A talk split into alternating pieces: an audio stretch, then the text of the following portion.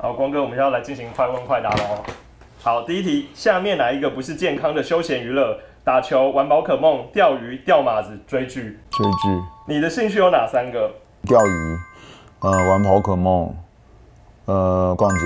整哥、信中哥、光伟哥、子俊哥跟你，谁的休闲娱乐最 man？我的啊，哦，一定是光哥哦。好一，定的啊，有健康休闲娱乐的好处是，健康啊，好好，你要这样讲，我是没有办法反对你啊。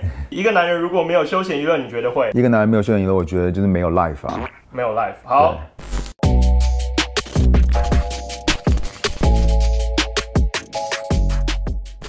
光哥，你刚刚有特别提到说你喜欢的是钓鱼吗？宝可梦之类的，为什么你会喜欢这些休闲娱乐？因为它跟我平常的工作有很大很大的区别，譬如说全时间服侍啊，在教会牧养弟兄姐妹、开会等等这些东西，预备讲章讲到。但是我选的譬如说钓鱼，它就跟这个完全不一样。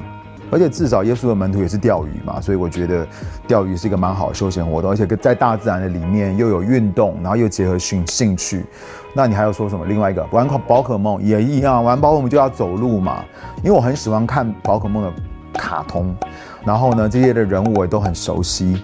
然后呢，另外是我觉得有点那种回到像小孩子一样的这种单纯，当你玩这个游戏的时候，所以我觉得就是有返老还童的感觉。然后光哥，可是如果像比如兄哥他们对于你玩宝可梦这件事情，他们有很多的不同的意见想法，你怎么看待？他们看待你？因为他们是老人啊，因为他们已经他们已经失去了童心啊，对啊，他们我觉得他们真的是包袱太多太大了，所以我觉得你就是找到你喜欢做的事情，然后你你你享受在那当中，我觉得这是最重要的。那光哥，那你刚刚特别讲到他们对你的兴趣的看法？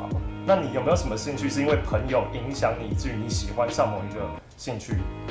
呃，有一个譬如说呃，收集钢铁人这件事情，或收集那些的，就是受到那个呃印尼的仙尼牧师，就是 JPCC 啊、呃、他们的呃这个印尼牧师呃这个仙尼牧师，然后呢他来到台湾的时候，然后等于我觉得有点是他带我进入走进到这个。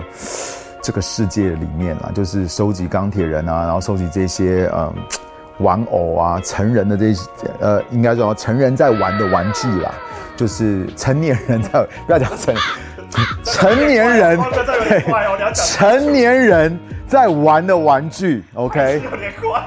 那学姐姐怎么看你这个兴趣？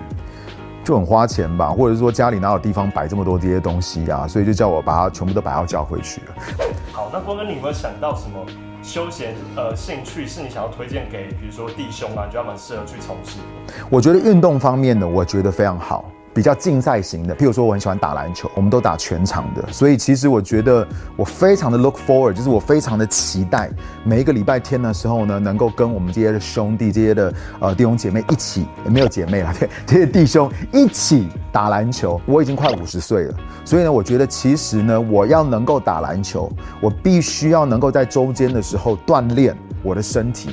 我需要做一些的运动来锻炼我的肌肉、我的肌肉群、我的核心，所以我才能才能够在礼拜天的时候，在打球的时候呢，能够不要什么膝盖痛啊，或者其他的方面有些的问题，才能够有一个好的呈现。所以我觉得就是这个目标，然后跟我希望在球场上面就是能够赢对赢赢对方那一队啊，那这种我觉得也是对一个男人来说一个，就是你知道我们就是会有这样的竞争的心，然后可是这种竞争啊这种东西是要让我们能够更加的进步。那光哥，你会想要去尝试一些新的嘛？比如说像现在有很多人在玩 surf 啊，或者是他们去冲浪啊，这些你会比较想要去？不会。不会。对我，我会选我自己比较有兴趣的东西。那我，你刚刚讲那个，像比如说那个 SUP，那就不是一个 competition，它不是一个比较竞赛型的一种运动。譬如说游泳，除非说我又参加游泳队或什么，但不是游泳为了健身。你参加任何的这些的有很多的运动，比如说去健身房也是为了健身。但是我对我来讲，我比较喜欢是所有这些的预备，它到底最后输出的是什么？所以其实我觉得我还蛮目标导向，就是我如果想要篮球场上表现得好的话，我就一定要做这些事情。那我觉得所有这些的代价都是值得的。光哥，那你现在打球都是赢球状态？当然不可能啊！而且篮球是一个团体的运动嘛，五对五嘛，所以是五个人。所以我觉得，其实你知道，在篮球场上面，你可以看见一个人的品格，一个人的个性是怎么样。我真的发现说，在教会里面，大家都很。大家都很 nice，大家在教会里面都是温文儒雅。来到教会的时候，我不敢说是戴面具了，但是至少都是有个最好的一个呈现嘛。我会等到有这样的机会，比如说在们生活的当中，他们碰到工作上面有什么问题，家庭上面有什么问题，人际关系有什么问题的时候，我就会知道说，哦，原来这是他们的本性，所以我可以知道怎么样去帮助、去门徒训练他们。所以，所以我觉得其实就是它是一个很生活化的东西。